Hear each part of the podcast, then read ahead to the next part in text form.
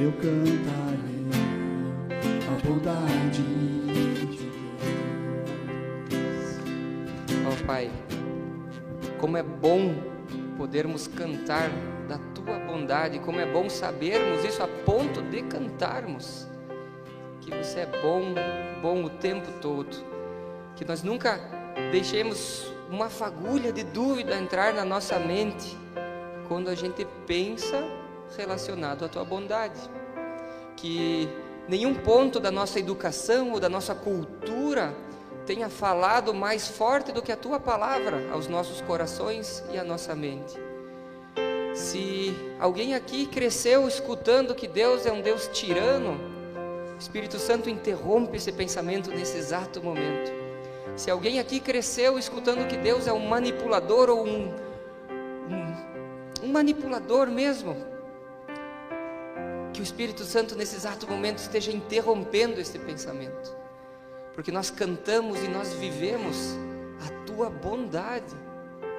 Essa é a tua essência, o teu amor é a tua essência, o teu cuidado, o teu zelo por nós é a tua essência. Que a gente só não cante isso, que a gente viva isso, que a gente propague isso, que a gente, com o poder do Espírito Santo em nós, consigamos mudar esse pensamento da nossa cultura, que às vezes te vê, Pai, como um pai ausente, como um pai que não se importa que cada um aqui, aonde estiver, possa interromper essa informação assim que ela for falada e dizer: não, Deus é um Deus de amor, é um Deus fiel, e é esse Deus que a gente celebra, é esse Deus que a gente canta, é esse Deus que a gente entregou a nossa vida para servir.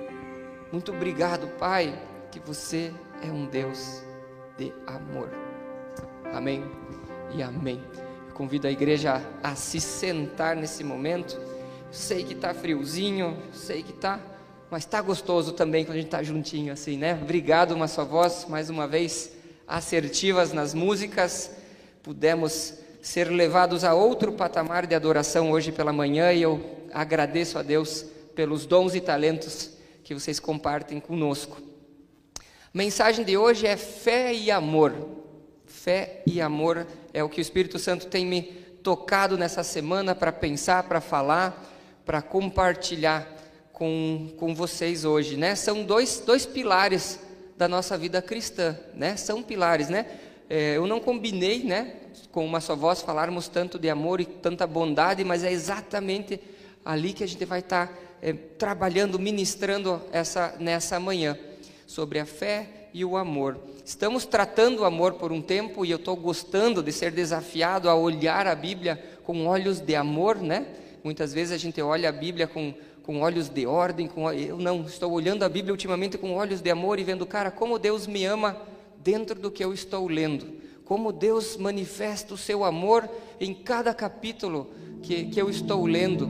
É, e eu estou gostando de ser surpreendido com, essa, com esse novo olhar, né? me sentir amado por Deus na minha devocional, me sentir amado por Deus em cada palavra que eu estou lendo. Falei, cara, Deus está me amando nesse exato momento, né? Eu não estou lendo números, não estou vendo medida de arca, não estou, né? Parece que a gente fica mais fácil de ser amado, mas Deus ama também quando Ele fala sobre isso na palavra dele. Ele também tem demonstrado o amor dele quando Ele traz medidas, quando Ele traz gerações. Ele tem mostrado o seu amor e eu desafio todos a a de repente ligar esse filtro, falar, cara, como Deus está me amando na minha leitura devocional e, e, eu tenho certeza que todos serão surpreendidos, né? Eu estou sendo surpreendido também. Então a palavra de Deus traz esse amor para mim e ela também me traz essas diretrizes. Ela oferece diretrizes para a minha vida, ela oferece é, pontos é, muito importantes aos quais eu vou basear a minha vida, onde eu vou basear as minhas decisões na vida, né? Todos aqui tomam decisões durante a semana e é tão legal ter a palavra de Deus sendo a base dessas, dessas decisões, né?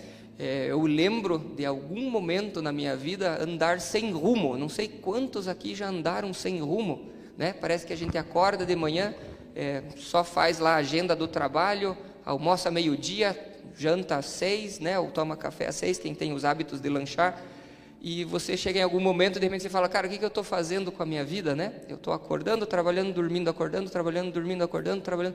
Parece que não tem rumo na, na, na minha vida, né? E, e, eu, e eu me lembro de passar por esses momentos, e eu sei que né, na vida humana, em algum momento, cada um passa por momentos de, de estar sem rumo. E em um deles, né? E nesses momentos, eu acho, tem, vem alguns problemas que parece que a gente não consegue resolver. E, e eu me lembro assim, falei, cara, tá ruim, não sei o que fazer daqui, né? Como que eu vou seguir para frente? Só que eu sabia lá das escolas dominical, né, que eu cresci nos corredores da igreja, que a Bíblia me ofereceria uma resposta, me ofereceria um rumo, me ofereceria uma direção, né, que até então é, eu não estava muito contente, né, como que as coisas estavam acontecendo dentro do meu coração, dentro das minhas relações, dentro dos meus amigos, né, da minha amizade. E, e eu achei interessante abrir a Bíblia e ver que ela tinha uma diretriz para aquele exato momento que eu estava passando. Para aquele exato problema, teve alguém na história que teve o mesmo problema que eu e Jesus deu uma orientação. E eu achei isso fenomenal. Eu falei, cara, como se Jesus estivesse falando comigo naquele exato momento. E é assim que eu abro a Bíblia desde então, né? Por isso que eu, quando coloquei o amor como filtro, eu achei bem legal, assim, de colocar mais um, um agregado dentro da minha expectativa, né? Temos expectativas, né? Temos expectativas quando a gente vem para o culto, a gente tem expectativas quando a gente vai ligar para alguém, a gente tem expectativas, né? E eu botei essa expectativa mais na minha leitura e eu achei muito, muito legal saber que tenho um Deus de amor que me ama e que cuida de mim.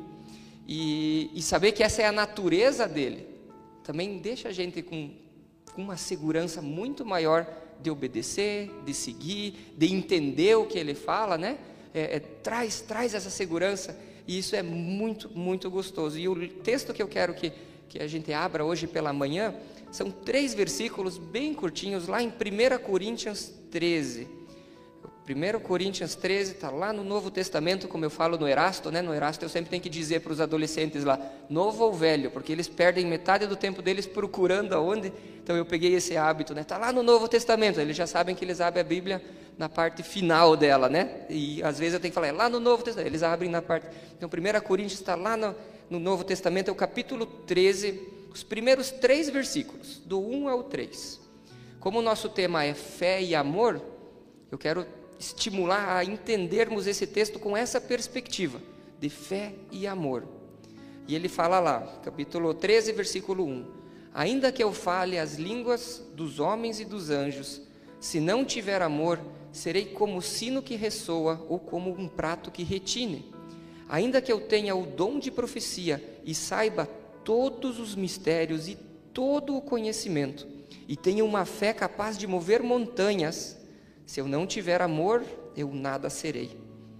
Ainda que eu dê aos pobres tudo o que possuo e entregue o meu corpo para ser queimado, se eu não tiver amor, nada disso me valerá. Esses versículos nos falam, né, dessa relação inseparável entre fé e amor, e eu já vou deixar essa conexão bem mais clara.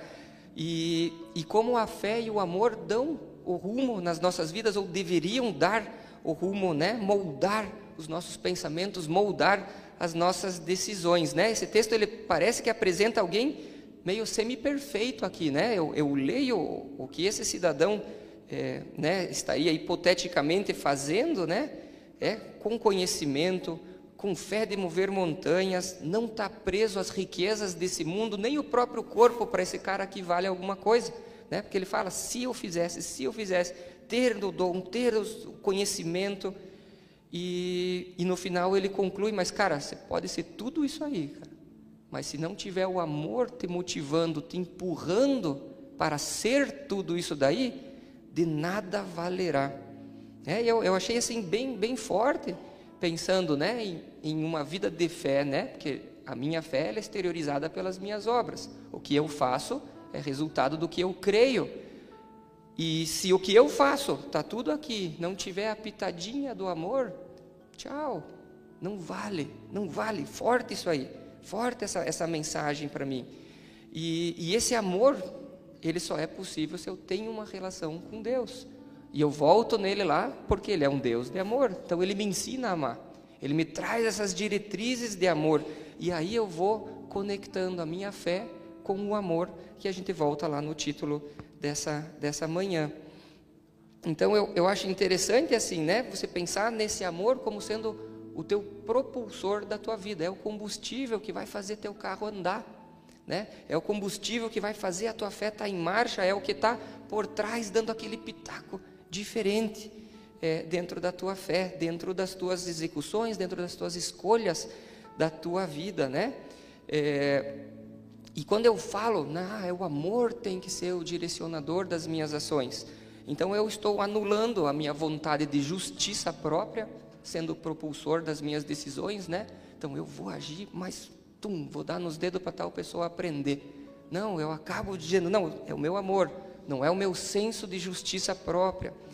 Quando eu tenho uma vontade de me, me, me, pôr em destaque, cara, eu gosto de ser olhado, eu gosto de ser reconhecido, e é por isso que eu decido atuar. Né? Eu, eu saio daqui do palco dizendo, cara, que legal, não, não é esse o teu propulsor. O teu propulsor é: estou aqui amando a cada um que está aqui e que minhas palavras realmente entrem no coração como forma amorosa. Como eu citei domingo passado, né, do, do exemplo do pai que respondeu: Sim, eu amo meu filho, e o filho dizia: Eu não me sinto amado pelo meu pai. Que, que as palavras que a gente traga aqui sejam também de, de encontro, que cheguem com amor né? Então, porque senão não vale, não adianta eu amar alguém e essa pessoa não se sentir amada por mim, né? Não serve, esse caminho não se completa, né? Então, outra maneira, né? A gente às vezes tem é, as culturas definindo como a gente deve viver e em uma conversa com, com o pastor Friedbert, ele uma vez me mencionou de uma comunidade que tinha orgulho de ser humilde, né? Eu sou mais humilde que você. Eu sou mais humilde que você. E, e isso me, me, proporcionava as decisões na minha vida. Não, eu quero que as pessoas me vejam como o cara mais humilde da comunidade. De novo, o foco está errado. O foco está errado. A humildade, ela é sim algo muito bom, um preceito bom de vida, mas ela não é o tempero das tuas decisões, porque a partir do momento em que eu me posiciono assim, já não estou mais sendo humilde, já estou sendo orgulhoso outra vez, né? Porque eu sou mais humilde, então eu tenho orgulho da minha humildade. Cara, vira uma, uma salada de fruta aí muito. Então a motivação equivocada, né? Não é essa a forma como a gente deve decidir as nossas as nossas decisões, as nossas ações na vida. Então o primeiro ponto de hoje que eu quero tratar aqui é a fé. A fé que fundamenta a nossa relação com Deus. É ela que vai estar em voga aqui. Eu quero diferenciar dois tipos de fé que são complementares entre si, uma precisa da outra, mas eu quero deixar elas claras, assim, uma forma de vermos a fé com duas perspectivas, né? A primeira fé é a fé que nos salva, é a fé em Jesus Cristo, é a fé que vem mediante o arrependimento, é a fé que vem por meio do nosso posicionamento com relação ao que Jesus fez por nós, né? É quando a gente nos a gente se reconecta com Deus, é o que Jesus fez na cruz. Essa seria a primeira forma de fé. E a segunda forma, que vai complementando a partir dessa decisão, é a fé que nos orienta nas nossas decisões. Cada um aqui toma decisões na vida e a nossa fé, ela vai estar sendo demonstrada nessas decisões. Então, a fé que salva, nesse primeiro ponto, né? A gente lê lá em 1 Timóteo 2, de 5 a 6, Pois há um só Deus e um só mediador entre Deus e os homens, o homem Cristo Jesus, o qual se entregou a si mesmo como resgate por todos. Esse foi o testemunho dado em seu próprio tempo. É a fé que crê em Jesus como sendo o reconector entre nós e Deus. Eu me lembro de ter essa conversa uma vez com um, um amigo meu na faculdade, e ele disse que é muito fácil ser salvo. Não deveria ser tão fácil assim. Ele falou: é só crer. Eu falei: sim, é só crer que Jesus substituiu você. Ele falou: não, isso é muito fácil. Não pode ser assim. Né? Faltou ele me chamar de louco. Ele disse: cara, você está simplificando algo muito complicado.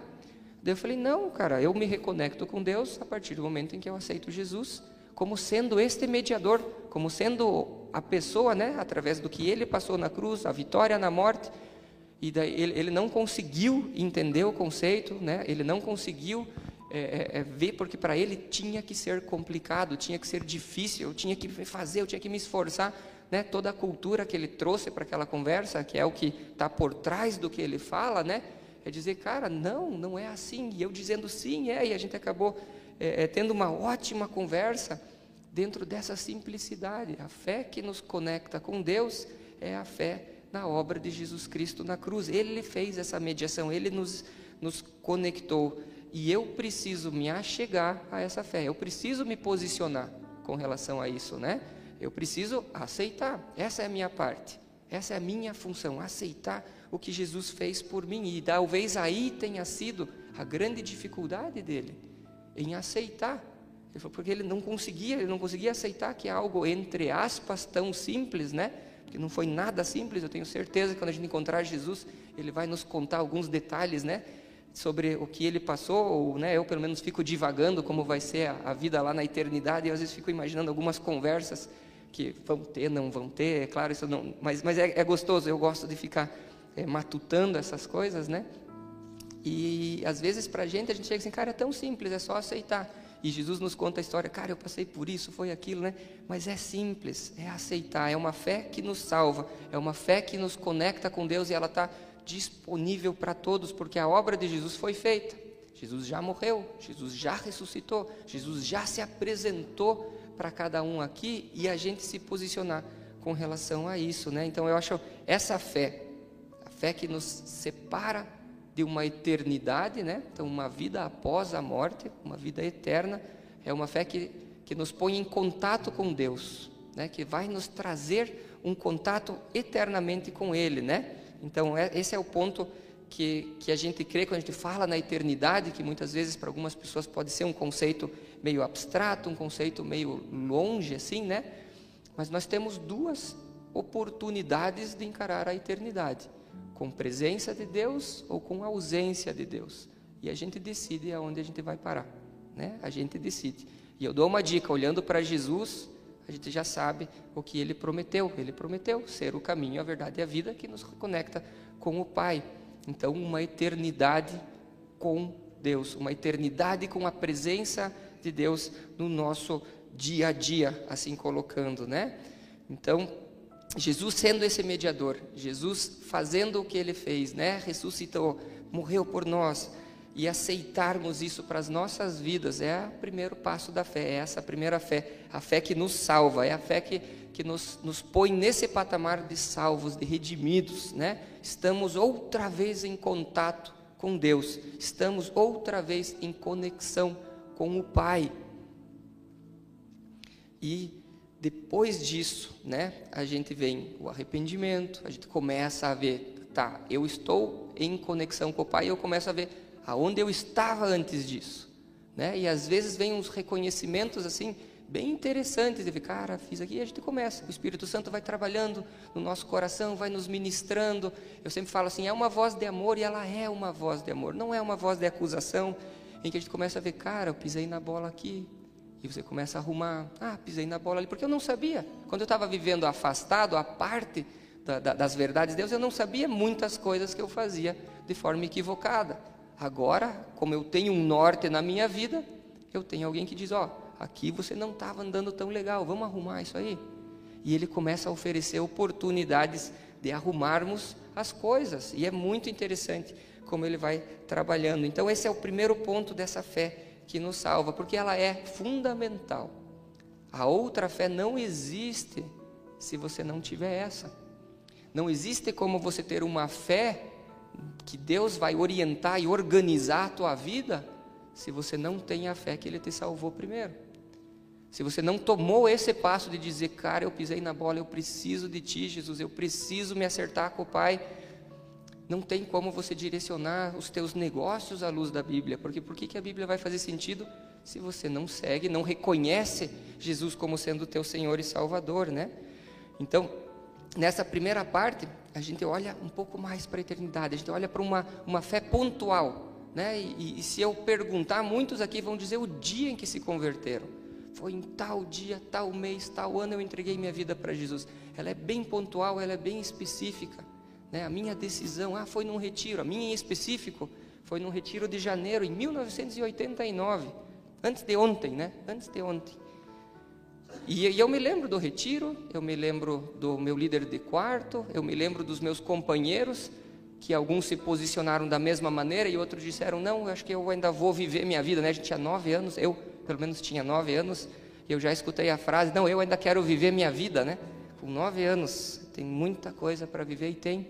Né? Essa pessoa está viva até hoje, mas eu não sei mais da vida dela. Mas outros também tomaram essa mesma decisão. Então, essa fé que salva, ela geralmente ela é pontual. Ela tem uma fase, ó, tal dia, tal hora, com tal pessoa. E é muito legal a gente celebrar isso, porque é um momento de entrega. Né? Quando a gente entrega algo, eu falo já, já é o primeiro passo de quebra de orgulho, né? Porque o orgulho faz você reter. Não, essa vida é minha, eu ainda quero viver muitas coisas. Foi o que o rapaz disse, mesmo sem saber, né? Ele estava exteriorizando um coração orgulhoso, um coração que diz: não, a decisão é minha. Jesus não vai dar pitaco no que eu quero fazer, né? Jesus não vai dar pitaco, é, é o que o cara acabou se posicionando. E eu posicionei o contrário: a vida não é minha, a vida é tua. Né? E depois vem os desafios dessa decisão. Depois vem os desafios dessa decisão. E é muito interessante saber que existem desafios de acordo com o que a gente decide. Ambos, né? Eu e o outro rapaz lá, tivemos os nossos desafios depois daquele momento. Só que eu tentei e eu tento até hoje e eu peço ajuda e o Espírito Santo me guia a submeter as minhas vontades às vontades de Deus a cada dia. E talvez a outra pessoa lute e fale: "Não, eu tenho que me submeter às minhas vontades a cada dia, porque afinal eu sou o rei da cocada preta, né? Eu sou o, o detentor das decisões. E aí a gente já começa a fazer uma diferenciação de pessoas. Esses dias eu, eu, eu li num, num, num repórter de podcast, né? Eu já além de escutar podcast, eu ainda estou lendo gente que fala sobre o podcast que foi falado. Né? Então é meio, meio interessante isso. E, e ele falava, ele falava, cara, eu separo o mundo em duas classes de pessoas, né? Duas classes de pessoas, as pessoas que têm Jesus e as que não têm Jesus, e é simples assim. Ele simplificou o mundo em essas duas classes de pessoas, porque é de acordo a isso vêm as decisões da humanidade. Todas as decisões elas vão ser baseadas ou no que Deus fala para mim ou que eu falo para mim. E aí ele cria, ele falou, então são duas classes de pessoas. E quando eu começo a conversar com as pessoas, ele fala, ele escreveu, né? Eu tenho que identificar que classe de pessoa essa pessoa é. Porque eu vou falar com uma pessoa, falar, ó, oh, cara, você tem que pensar em não, ela não pensa em Deus, ela pensa em si. Então não tem como eu ensinar os conceitos de Deus para uma pessoa que não reconhece a Deus nos seus caminhos. Ele falou, e aí eu começo a confundir as coisas. Eu falei, eu não posso esperar de uma pessoa que não reconhece Jesus como Senhor e Salvador comportamentos bíblicos. E aquilo começou a me chamar a atenção, porque é o que a gente faz. Né? Se eu ligo o jornal, a primeira notícia que dá, eu já começo a xingar a pessoa que está falando alguma coisa lá, mas eu não entendo, essa pessoa não tem um padrão bíblico nas suas escolhas, para ela o que faz sentido é o coração dela, são as emoções dela, são os sentimentos dela, e se ela pode amar quem ela quiser, esse é o que o coração dela está dizendo, isso é o que o coração dela está falando, e eu não, eu, eu não tenho como impor uma verdade que ela não escolheu, eu posso apresentar ela, eu posso amar ela, eu posso oferecer a verdade bíblica que existe, sim, ela está clara, isso em qualquer coisa. Eu posso falar de um bandido. Hoje mesmo, a gente falando, quando estava vindo para cá, estava conversando com, com o motorista do Uber, e ele estava dizendo que as pessoas estão sem valor. Hoje em dia, ele estava contando lá de um assalto que aconteceu e tal pessoa acabou perdendo seus bens, que o cara. E, e eu falei, cara, imagine olhar na cara desse bandido e falar para ele, cara, você tinha que amar mais o teu próximo, o Senhor sobre todas as coisas. Cara, ele vai olhar para mim e vai dizer: Eu nunca reconheci Jesus na minha vida, por que, que eu vou viver de acordo? E isso, isso me chamou muito a atenção, a gente saber quem é o nosso público, para quem a gente está falando, em que pé as pessoas estão ao nosso redor. Né? Eu tenho expectativas de um comportamento cristão, sim, de quem entregou a vida a Cristo. E eu tenho uma expectativa de um outro comportamento qualquer, porque a pessoa segue os seus próprios prazeres, os seus próprios valores. Então, essa primeira fé aqui, essa primeira, é, não é primeira fé, mas é o primeiro conceito né, de dividir a fé do jeito que eu fiz aqui, ela nos, nos traz a esse segundo ponto, que é a fé que traz a nossa relação com o nosso dia a dia. É a fé que nos orienta nas nossas decisões da nossa vida. Então, além dela nos salvar, agora a minha fé vai ser o propulsor das minhas decisões. Ela tem um papel fundamental na orientação da nossa vida, porque é ali que vai sair a palavra da minha boca. É essa fé exteriorizada que vai fazer eu fazer o que eu faço, eu agir como eu ajo, né? Ela que nos guia, ela que nos orienta, né? Então, quando eu começo a ver assim, ah, eu estou andando sem rumo, como eu mesmo dei o, o exemplo, né? Esse sem rumo ele é relacional, esse sem rumo ele é profissional, esse sem rumo ele é com esperança ou não, não tenho função, não tenho o que, que esperar de 2028 se eu estou sem rumo em 2023? A pessoa vai dizer, não, tá, não, não sei, não tenho nada para esperar, porque eu estou sem rumo. Então, quando a partir do momento em que eu entrego minha vida a Cristo, eu começo a perceber sim, existe um rumo, e existe um rumo para cada um aqui, existe uma orientação para cada um aqui, existem diretrizes que nos orientam nas nossas decisões, na forma como eu encaro o nosso dia a dia, né? Então, lá em Provérbios 3, é, de 5 a 6, a gente lê: Confie no Senhor de todo o seu coração e não se apoie em seu próprio entendimento. Reconheça o Senhor em todos os seus caminhos e ele endireitará as suas veredas. A partir do momento eu tomei a decisão, agora começa o trabalho do Espírito Santo na minha vida, começa a obra mesmo, né? O fundamento está feito, agora vem tijolinho, agora vem janela, agora vem toda essa construção que, que Deus sonhou com cada um aqui, né? O projeto de vida, pensando assim, Deus tem um sonho de projeto de vida para cada um aqui. E agora a minha fé é o que vai colocar essa construção em marcha.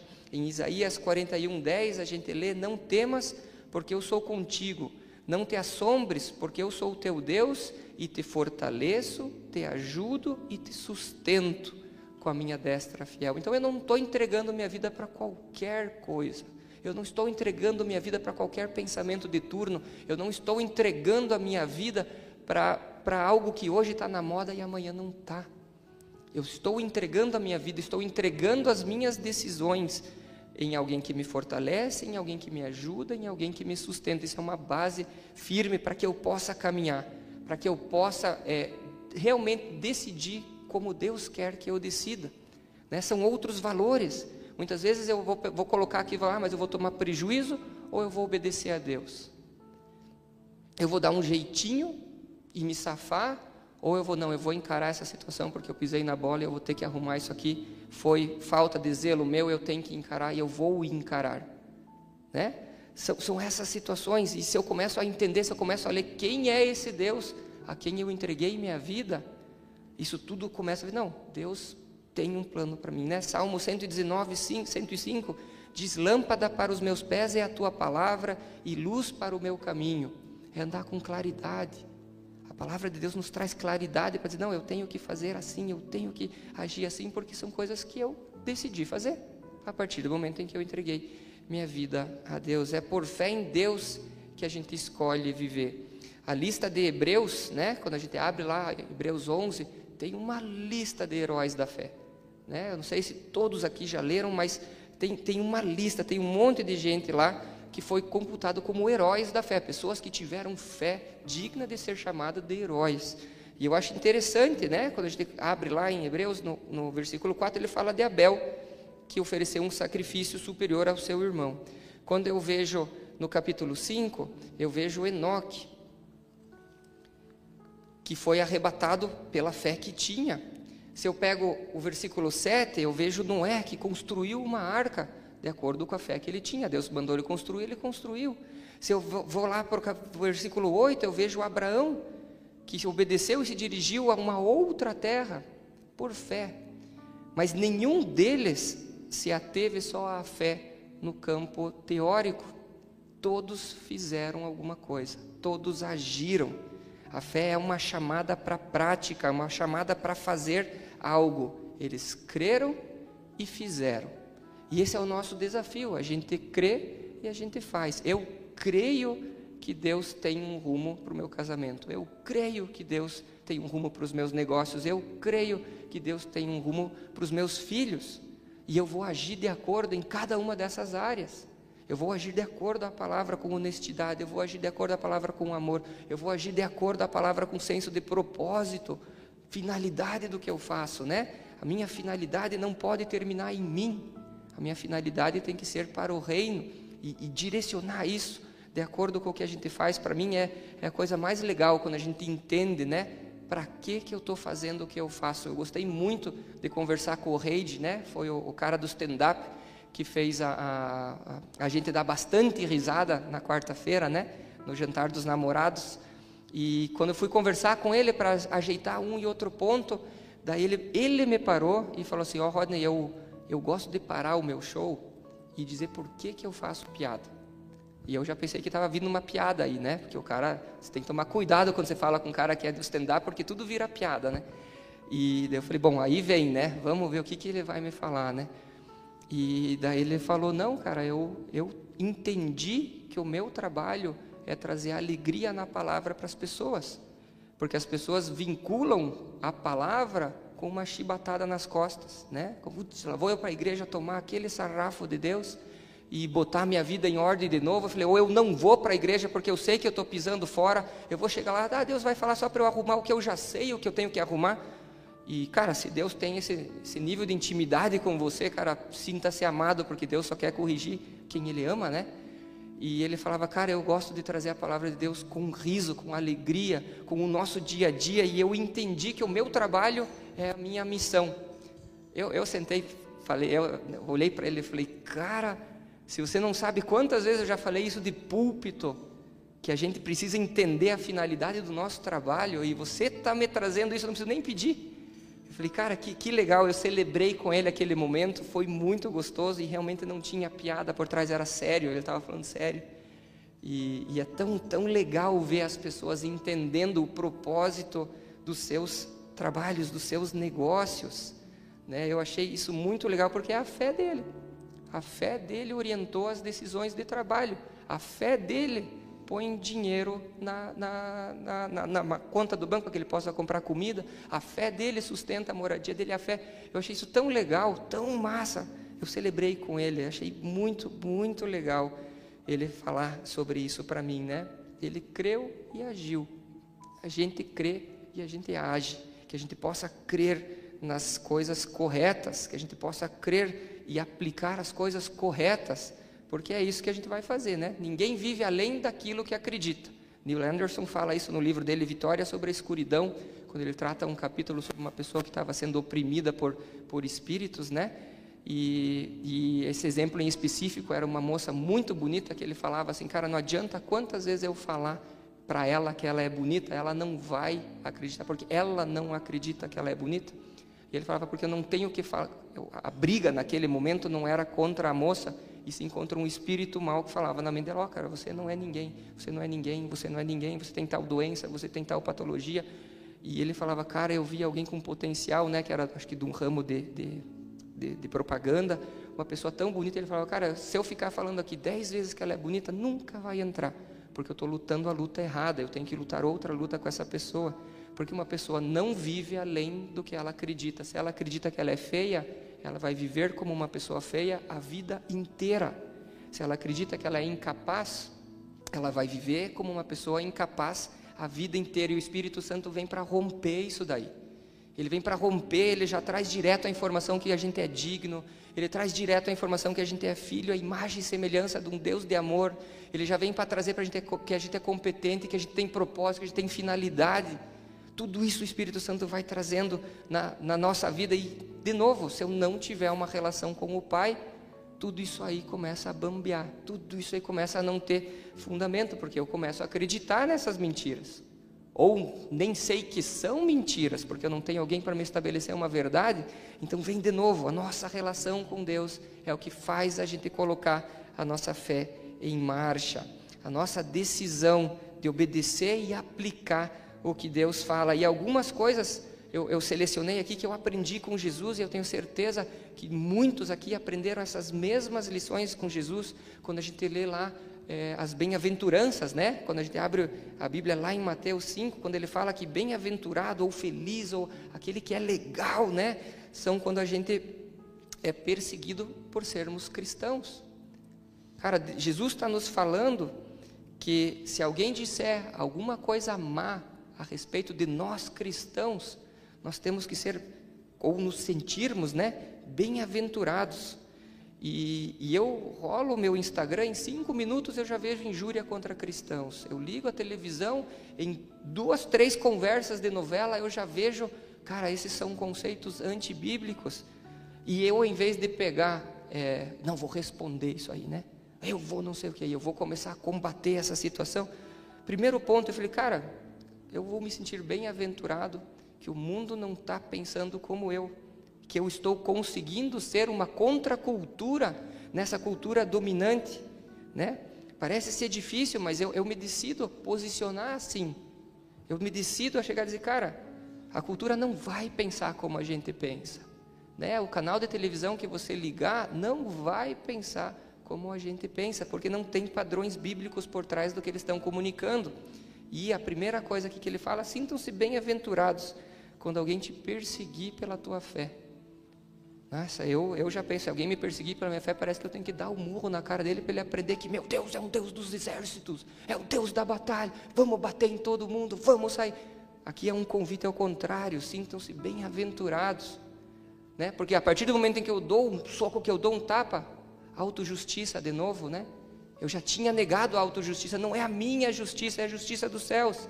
Deus vai retribuir cada um de acordo com as escolhas. Isso vem né? Em Hebreus 11, quando a gente lê todos aqueles heróis, no capítulo, no versículo 6, ele fala, ele retribui aqueles que seguem os seus comandos. Então, vamos sossegar. Nossa cultura não é uma cultura do combate. Não é uma cultura do combate. Segundo, né, os bem-aventurados os que choram, porque eles serão consolados. Né? Muitas vezes, quando a gente chora, quando a gente está triste, a gente toma umas decisões equivocadas na vida. Né? Muitas vezes a gente troca os pés pelas mãos quando estamos tristes, quando as nossas emoções estão nos comandando. Daí eu largo minha esposa, daí eu largo meu trabalho, daí eu largo, largo, saio largando porque eu estou triste, eu não vejo sentido. Aqui ele diz: Não, cara, você está triste, espera, o consolo vem, o consolo vai vir. De novo, eu creio e eu vou agir. Eu estou agindo, estou esperando, cara, estou triste, Deus vai me consolar eu estou com minhas emoções instáveis, Deus vai me consolar. E Ele vai usar pessoas para te consolar, Ele vai usar situações, não precisa ficar de braço cruzado, senta na cama. O Espírito Santo pode atuar assim também, mas geralmente Ele tem o costume de usar outras pessoas para nos consolarem, né? Não tem como, se tem alguém assistindo nesse exato momento, dentro do seu quarto, triste, deprimido, sem saber, não tem como eu adivinhar essas pessoas precisam procurar auxílio e nós aqui estamos sempre disponíveis, estamos dispostos a auxiliar. Não tem como eu adivinhar quem está passando por situações que necessitam consolo se não tiver relacionamento. Quando tem relacionamento, você já sabe, tal pessoa está para baixo, você chega junto e oferece um ombro. Agora, se a pessoa está lá dentro do quarto dela, sozinha, esperando que o mundo pare para reconhecer, fica muito difícil fica muito difícil. Que o Espírito Santo dê poder, dê força para buscar auxílio se alguém que está nos assistindo está passando por isso nesse exato momento. Bem-aventurados os humildes, algumas versões usam os mansos, né? porque eles herdarão a terra. Em, no, no, no versículo 9 ainda fala os pacificadores. De novo, a nossa cultura não é uma cultura de combate, e como é difícil moldarmos ou sermos moldados a isso, né? Porque a cultura dominante, a cultura carnal, ela é uma cultura de combate. Se fala A, eu respondo B. Se fala, não, deixa subir nas tuas costas, né? A gente escuta isso bastante. E, e aqui a gente fala, não, para a gente ser manso, para a gente ser esperto, para a gente ser, né? O, o, o, versículo que fala que a gente tem que ser prudente, né? Mateus 10, 16 fala que a gente tem que ser prudente como a serpente e simples como as pombas, né? Não buscar uma uma versão de. Temos que ser prudente, temos que saber quem está nos machucando. Né? Não vou ficar me colocando debaixo de gente que nos machuca 24 horas por dia, mas a minha posição é de mansitude, né? mansitude, ser manso no meu coração e objetivo pacificador. Então, muitas vezes eu vejo, né, vamos entrar numa cultura de combate, mas eu não estou gerando pacifismo com relação a isso. Né? Então a nossa cultura sim, ela é pacifista. Jesus nos ensina, né?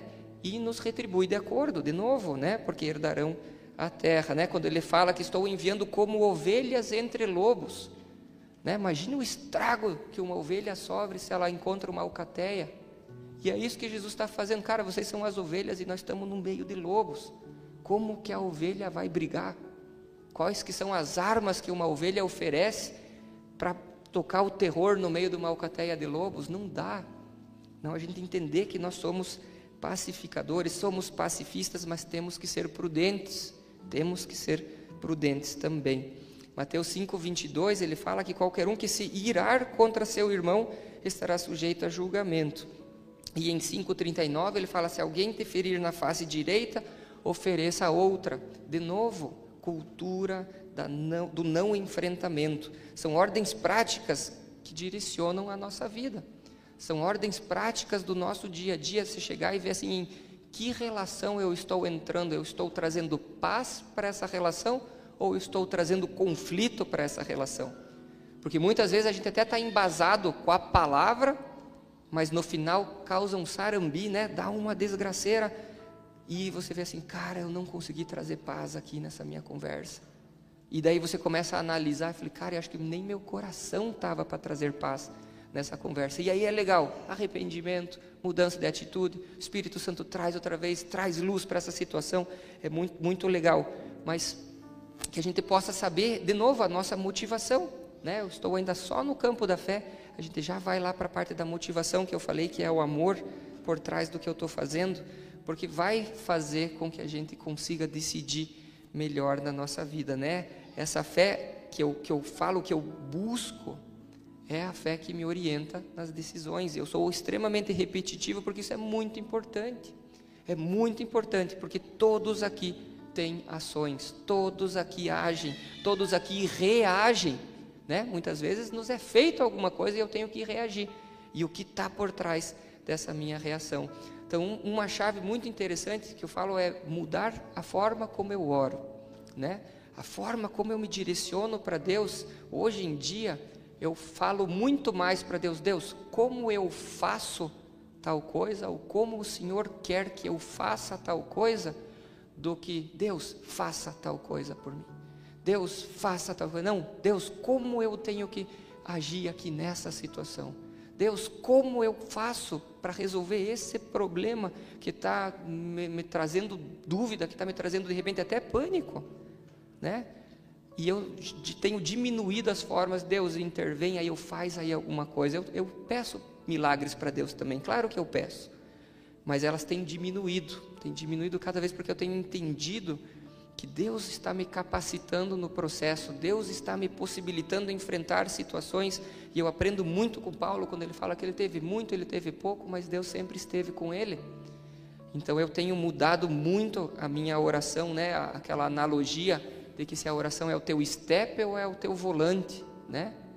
Tem diminuído a necessidade de steps porque eu estou aumentando o meu uso de volante, né? eu estou aumentando a forma como Deus direciona a minha vida, como Ele guia, e Ele não precisa ficar trocando pneu toda hora, não precisa ficar apagando incêndio, né, como extintor toda hora, porque eu estou pedindo como eu faço, como eu faço, e isso não quer dizer que não vá haver tempos em que eu tenho que ajoelhar e dizer, cara, aqui eu não tenho o que fazer, Deus, intervém por mim, porque aqui não dá, o que era para fazer, já fiz tudo, não consigo ir além, Deus vai ter que ser você.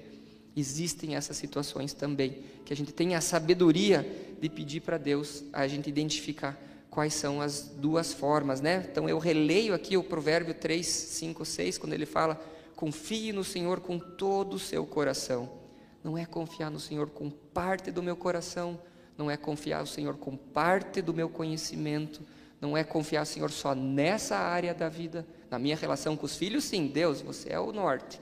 Na minha relação com o meu funcionário, aí sou eu, porque esse cara não pode folgar. Né? Então, tem essa, essa, essa situação. Não se apoie em seu próprio entendimento. E quando a gente fala no seu próprio entendimento, é porque ele é tendencioso e ele é parcial. Né? O meu próprio entendimento ele tem a tendência de me facilitar e de me favorecer, e ele é parcial, porque eu não sei tudo. Eu não sei tudo. Quantas vezes aqui alguém já para para conversar com alguém e a pessoa expõe e fala: Não tinha pensado assim. Só que eu já concluí antes, né? E daí a pessoa te apresenta toda uma outra situação. Fala: Nossa, não tinha pensado dessa maneira. Então, que a gente não se apoie no nosso próprio entendimento. E aqui vem a orientação: reconheça o Senhor em todos os caminhos. Então eu vou, cara, aqui nessa relação, nessa dificuldade, Deus, é você, me orienta como eu faço, faz você, vamos ver em que pé que estão as coisas. E com o tempo, tomada essa decisão, os teus caminhos vão sendo endireitados, vão sendo colocados retos outra vez. É essa que a palavra fala. E aí eu vejo quando eu me aproximo a Deus, quando eu me aproximo com Ele, eu tenho que crer que Ele vai me restituir também, que Ele vai fazer as coisas por mim também. Eu tenho que essa parte faz e a palavra diz que Ele retribui aqueles que o buscam. Então eu busco Ele para orientar, Deus vai orientar. E às vezes endireitar algumas curvas que estão muito tortas dói. Às vezes custam alguma coisa para a gente. Mas se a finalidade é trazer luz, é trazer endireitamento, eu estou pagando o preço. É, tanto a fé que nos salva, como a fé que nos orienta na vida, elas são fundamentais para a nossa vida, elas são complementares e elas têm a função de nos transformar. Eu não sou mais o mesmo Rodney que entregou a vida para Cristo. Cada grãozinho de areia das minhas decisões que foram colocadas diferentes fizeram esse copo ter outra cor do que se eu colocasse os meus próprios grãos de areia com as minhas próprias vontades. E é isso que é a longo prazo, é uma maratona, como Paulo fala, né? É lá no final que a gente vai ver onde a gente chegou. E é importante terminar. Não é importante começar, não, é importante é terminar, é seguirmos essa vida. São decisões, às vezes, todo dia. Principalmente quando a gente perdoa alguém, que foi muito difícil perdoar. Não sei vocês, mas para mim existem situações de perdão que eu tive que, que, que me livrar, né? que, eu, que eu quis perdoar tal pessoa, ou que eu tive que perdoar porque não me deixou saída, às vezes é todo dia que eu sento e falo: Não, eu perdoei essa pessoa. Eu não deixo o dardo do inimigo dizer: Ó, oh, ela está fazendo de novo. Eu fecho e digo: Eu perdoei. Esse é o meu posicionamento, essa foi a minha decisão. Eu perdoei essa pessoa. Ah, mas dói. Dói. Mas eu perdoei essa pessoa. Deus me ajuda com a dor a decisão eu tomei. Está me doendo perdoar porque eu quero, eu quero ter razão. Eu tive razão, né? Em alguns dos casos eu até tive a razão, estava comigo, mas estava me maltratando, estava me gerando mágoa, estava me trazendo raiva, tudo sentimentos que eu não, não estão de acordo com a palavra. E aí eu falei, não, eu perdoei. E geralmente essas pessoas são pessoas bem próximas da gente, né? São pessoas bem próximas, que às vezes pisam no nosso pé e nos trazem dor, talvez até no fim da nossa vida mas eu estou crendo que o Espírito Santo me consola, porque ele diz que é bem-aventurado o que chora, que será consolado. Então a minha dor será consolada, e eu acredito e creio fielmente que o perdão é a decisão correta a se tomar, por causa que eu tenho mais decisões para tomar na vida, eu não posso ficar preso, né? Com essa, com essa pedra me trazendo, eu tenho mais decisões para tomar. Se eu ficar decidindo de acordo com o que me fizeram mal, muitas pessoas vão fazer mal na nossa vida contra a gente, então muitas decisões vão ficar equivocadas por conta disso. A minha fé é, cara, eu perdoo, eu me libero disso. Deus, por favor, Espírito Santo, me ajude com esse sentimento que ficou. Tá doendo, tá ruim, mas eu quero seguir e eu sei que você vai me consolar. E Deus consola, Deus endireita muitas das decisões que a gente toma.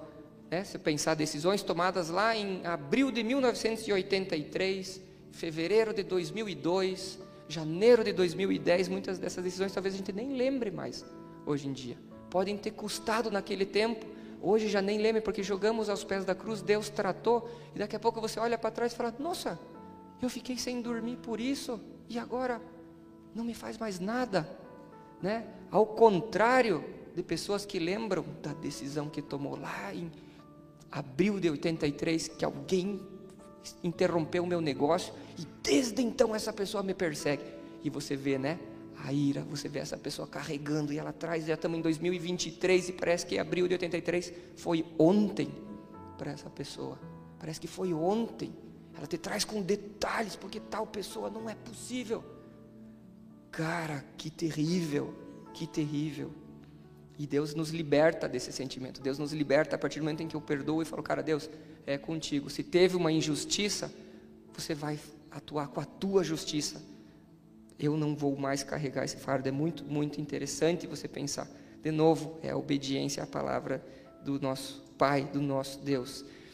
E, e toda essa fé que transforma em ação no nosso dia a dia, né? Como eu li lá no texto lá de 1 Coríntios, né? Toda a fé que trouxe ação, que traz as nossas atividades, que trazem a forma como eu vou reagir ou agir na vida, tem essa pitada de amor. Então eu tenho que conectar o amor à minha fé. Eu tenho que conectar é, é, é, o que eu decido fazer na minha motivação de como fazer.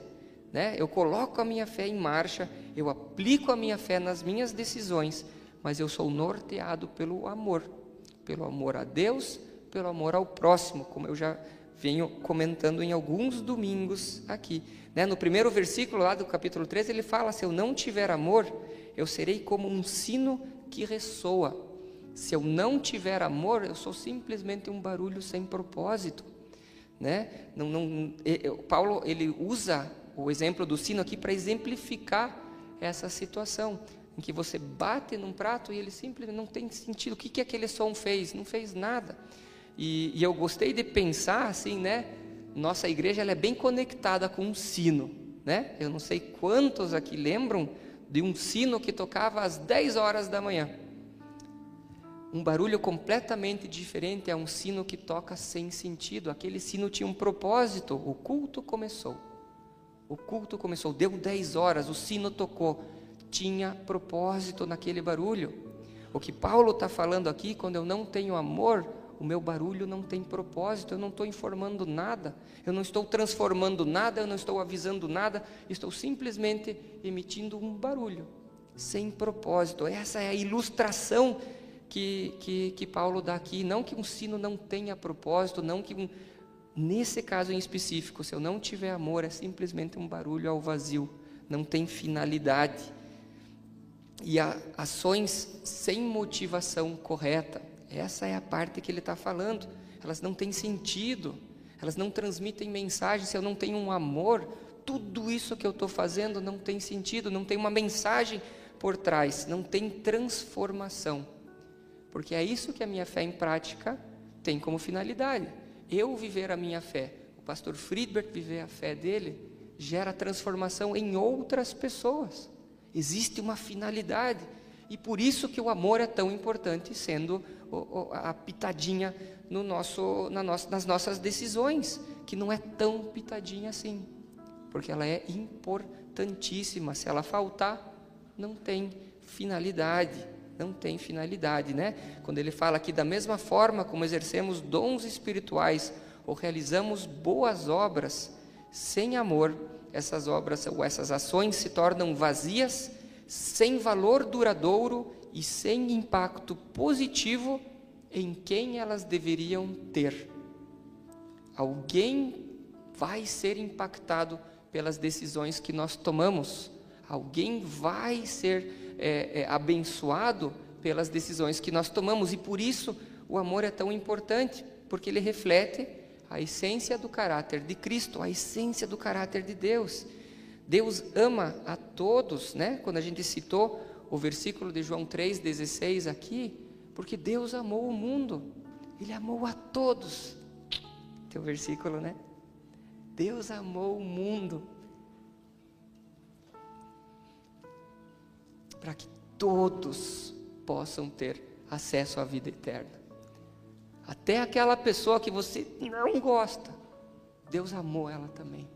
Até aquela pessoa que parece que intencionalmente pisa no teu calo, Deus amou ela também. E quem sou eu para me pôr no caminho? Quem sou eu para me pôr no caminho?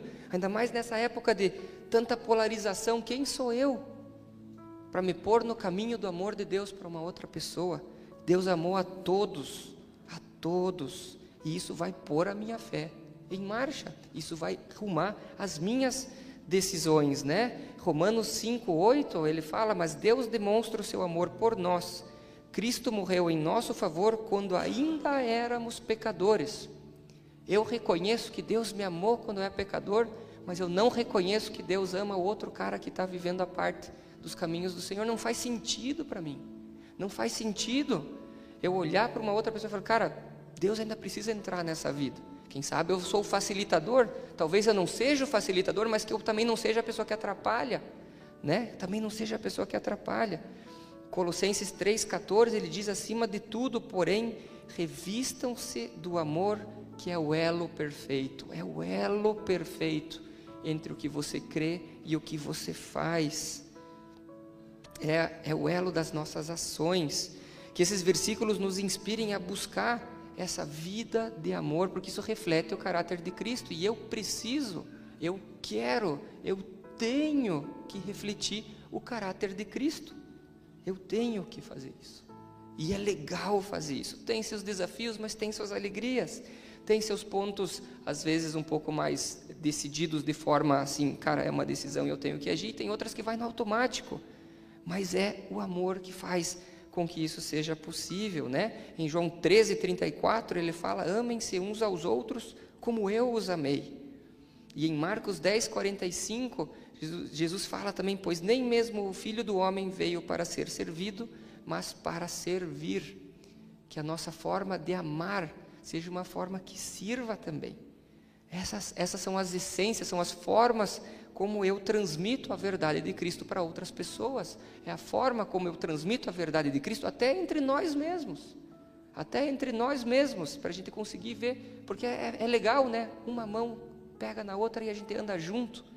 A gente anda junto, eu saber, cara, tem irmãos fera aqui, eu preciso de um auxílio, preciso de auxílio, estou procurando, eu dou auxílio, eu ajudo também, eu vou servindo e a gente vai servindo, porque nem Jesus terminou nele mesmo, ele sempre apontava o próximo, que a gente também consiga entender e viver assim. É, são, é amor pelas pessoas que estão se perdendo. Essa decisão que eu vou agir é olhar, cara, como que está o meu entorno? O que, que eu estou oferecendo de luz aqui? Como é que estão minhas ações? As pessoas estão vendo Cristo e não simplesmente no, no, no, no sentido de executar, né? Sentido de amar as pessoas ao nosso redor. E, e eu só consigo amar as pessoas ao nosso redor porque por fé eu aceitei o que Jesus fez por mim, reconheci e agora eu faço por outros também. Né? Em João 3,17, que agora esse é o meu versículo favorito, ele fala: Pois Deus enviou o seu Filho ao mundo não para condenar o mundo, mas para que este fosse salvo por meio dele. A motivação que está no coração do nosso Senhor é salvar, não condenar. A condenação não é o propulsor de Deus, não é a motivação. Deus criei esse mundo todo, deu uma e agora vamos condenar. Não. A, a, o que faz é, é, motivar o amor de Deus nas nossas vidas e o que Ele nos ensina é salvar. Ele se manifestou ao ser humano para isso, para salvar, para arrumar, para organizar, para ordenar. Essa é, essa é a, a, o ponto central do nosso Pai. E entendendo isso, entendendo essa motivação de salvar pessoas que estão separadas do caminho de Deus, eu consigo concluir por que, que eu estou aqui, eu consigo concluir por que, que eu faço o que eu faço, eu consigo concluir por que, eu alinho o que eu sinto com o que Deus quer que eu sinta, porque a minha motivação é acordar de manhã e ver como mais pessoas vão ser salvas pelo amor de Deus, como mais pessoas vão conhecer a Cristo dentro do que eu faço, dentro do que eu sou. Essa é a nossa motivação. Como mais pessoas vão conhecer uma vida de ordem eu conversei com uma pessoa esses dias que trabalha num reformatório, né? E ela diz: Cara, é muita gente, reformatório juvenil, né? É muita gente batendo em muita gente. E eu falei: Nossa, imagine que interessante que uma verdade de Cristo que só diz que eu não tenho que bater na outra pessoa já transformaria a realidade de inúmeras famílias.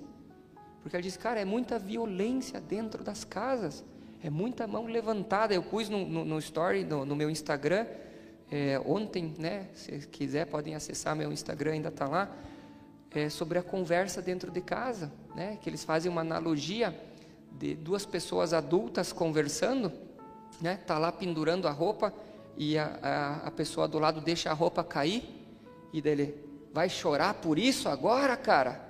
E não faz sentido, né? E daí o vídeo troca e bota uma criança lá. Pô, não é possível que você vai chorar por isso. Quem nunca falou isso para o filho, eu sou o primeiro. Já mandei meu filho parar de chorar. Fosse um adulto do lado, eu ia, não, não, peraí, cara, pega eu te ajudo. Mas meu filho pequenininho, eu mando parar de chorar. Aquele vídeo falou muito comigo. Porque a minha motivação estava errada. A minha motivação está em execução, essa roupa tinha que estar tá pendurada, eu já estou pensando na comida, tem que levar vocês para a escola. Não, minha motivação é, cara, tem um, serzinho me ajudando aqui, que não sabe pôr a roupa como eu sei, que não sabe fazer as coisas como eu sei, e eu perco meu filho assim. A gente perde os nossos filhos assim, porque eu boto a minha expectativa na vida dele. Leia a Bíblia como eu leio, ore a Deus como eu oro, fale com os outros como eu falo. Não vão falar, gente, não vão falar, não vão falar. Deus está fazendo uma outra pessoa da minha pessoa. Eu sou o facilitador. Eu boto a minha fé em Deus em prática com amor aos meus filhos e cada um aqui pode colocar isso para vizinho, bota isso para sobrinho, para quem não tem filho.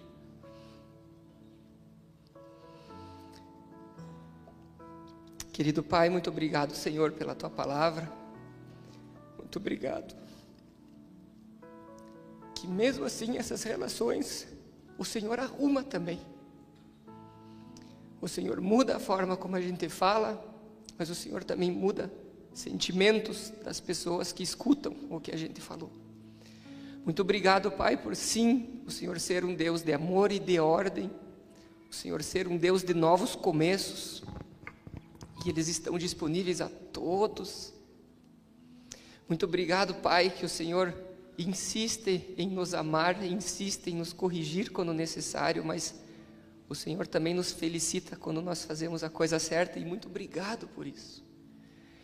Que a nossa motivação seja assim a cada dia mais trazer a tua verdade para outras pessoas e às vezes para nós mesmos também, que precisamos escutá-la dia após dia para que a gente tenha as nossas reações e as nossas relações de acordo com a tua palavra. Muito obrigado, Jesus, por termos sim esperança, mesmo quando identificamos erros, temos sim esperança.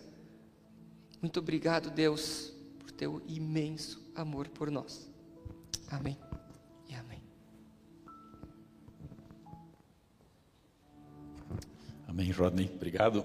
Uma fé que se transforma em amor, uma fé que não fica na teoria. Ah, leve isso para casa, coloque isso em prática é, daqui a pouquinho. É. hoje o nosso café foi providenciado pelo Fernando e pela Adri, né, o PG do Orlando e da Ângela. Então depois você pode sair ali tomar um café. É, se você é nosso visitante, se você está aqui pela primeira vez, que legal que você veio. Vem falar comigo, depois eu quero conhecer teu nome, vem se, se apresentar para mim. É, procura o Fernando e a Adri lá atrás, eles têm um livro para você que diz você não está aqui por acaso. E é uma verdade absoluta que a gente crê do fundo do nosso coração. Você não está aqui por acaso, nem aqui hoje de manhã, nem nesse mundo, nem nessa vida. Você não está aqui por acaso. Então, duas coisas, né? Vem falar comigo e pega lá um livro que eu tenho certeza que você vai gostar. E se você quiser deixar teu contato ou saber mais sobre nós, estamos aqui para isso também. O o pastor Rodney também mencionou que nessa quarta-feira teve o um encontro é, do Dia dos Namorados, né? É, vamos dar uma olhadinha como é que foi? Solta lá atrás o vídeo, faz favor.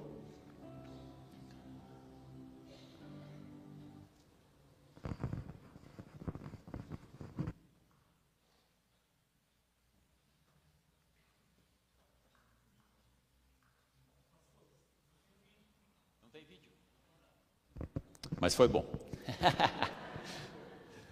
Tá bom, legal. Eu queria agradecer, vocês, vocês são muito legais. Eu amo vocês. Não sei se eu já falei isso para vocês, mas eu amo muito vocês. É, porque a gente vem falando sobre generosidade, é uma generosidade que se multiplica, que se manifesta de muitas formas. E a gente tem um desafio é, bem bacana que nós decidimos de trocar esse telão. É, vocês não viram, mas hoje esse telão nos deu um apuro aí, era a escada para cá, a escada para lá. Esse telão é emprestado e ele nos foi colocado à disposição até o fim desse mês. É, eu espero que a gente tenha algum crédito lá com o pessoal para a gente estender um pouquinho. é, porque a gente deu uma evoluída boa no nosso objetivo, né? É, um telão similar a esse aqui, desse tamanho, é, talvez algo em torno de 123 mil, esse é o valor que a gente está orçando, e nós chegamos já num bom valor para dar uma boa entrada. Né? Só que a entrada tem um problema, né? depois a gente tem que pagar todas as parcelas também. Né? É, então, continue sendo generoso, é, é um objetivo é, que nós decidimos como igreja. É, participe, participe com aquilo que você pode, com aquilo que está ao seu alcance, para que um dia você possa dizer eu fiz parte disso, né? Já foi assim com os banheiros, né? Os banheiros estão ali, estão caminhando, estão evoluindo, né? Desculpa um pouquinho de, de obras, um pouquinho de sujeira, né? Os banheiros já estão, aquele dinheiro já está pronto, aquilo vai ser feito e agora o nosso próximo desafio é, é o telão. Então essa é a hora de você ser generoso. Se você quiser doar para o telão, o pix é obra@iamave.org.br e temos um outro pix chamado oferta@iamave.org.br para os seus dízimos normais e a sua oferta. É, e a oferta pode passar agora, inclusive, também se você trouxe agora em espécie, lá atrás tem, tem maquininha também para você poder é, participar. É, alguns avisos ainda, dia 30 do 6, mulherada, reserve aí, culto feminino, dia 30 do 6, lá no finzinho é, do mês, e louvorzão no dia 29 de julho. Né? Então reservem essas datas é, para que a gente possa também celebrar é, uma vez as mulheres e outra ter um momento de louvor para nossa, é organizado pelo nosso Ministério Uma Só Voz. E coloca uma vez na tela aqui ainda a agenda da semana, para a gente não esquecer do que nós temos. Segunda-feira, Agulhas em Ação, as senhoras se encontram aqui para fazer artesanato, artes manuais, melhor dizendo. É, na quarta-feira tem reunião de oração. Na sexta-feira tem café dos homens. Minutinho essa semana, como é que é?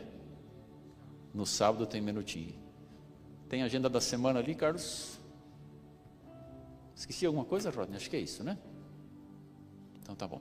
Queridos, que bom que você veio. Fique em pé pela última vez. Eu quero é, orar por você, agradecer, agradecer a Deus pela tua vida, abençoar a tua vida. É, tenha certeza de que Deus está interessado naquilo que agora está na sua mente. Deus se preocupa também com aquilo que talvez tirou teu sono essa noite. Deus também está interessado naquele problema que parece não ter solução. E nós gostamos de orar por coisas impossíveis. Orar por coisas possíveis não demanda fé orar por coisas impossíveis. Essa, esse é o ramo de Deus. É ali que ele brilha, é ali que ele age. Então nós queremos orar por você. Se você quer receber uma oração na saída ainda, também pode procurar pela gente, a pessoa que está junto com você. Nós vamos ter o maior prazer de orar com você e depois celebrar a vitória. Amém? Pai querido, obrigado por esse culto. Foi um tempo tão gostoso de nós estarmos juntos como tua igreja, como teu corpo. Obrigado pela celebração, pelas músicas, pela ministração da palavra, pelo desafio, pela comunhão. É, obrigado pelo cafezinho que a gente vai tomar lá fora agora, se esquentar e conversar um pouquinho. Abençoa a vida de cada um aqui, Pai com toda sorte de bênçãos vindas diretamente da tua mão. Pai, eu sei que aí no teu trono há paz, aí no teu trono há abundância, aí no teu trono há cura, há libertação, é, há perdão, há, há resgate, há reconciliação. E Pai, que cada pessoa que está aqui, cada família que de alguma forma está representada aqui, possa nessa semana ter um, um, uma experiência concreta, algo palpável do teu amor na vida. Pai, onde há doença física, que haja cura. Onde é a doença da alma, que haja cura. Onde é a doença no espírito, que haja cura. Onde há demandas impossíveis, improváveis, que haja milagre. Pai querido, que seja uma semana onde nós podemos nos alegrar por andar contigo e nos encontrarmos aqui no próximo domingo, mais uma vez, felizes por sermos teus adoradores. Obrigado por isso, em nome de Jesus. Amém. Amém. Dá um abraço na pessoa do teu lado, tá quentinho, tá todo mundo fofinho, né? Tá tão gostoso de dar abraço aí. Tenham todos uma ótima semana.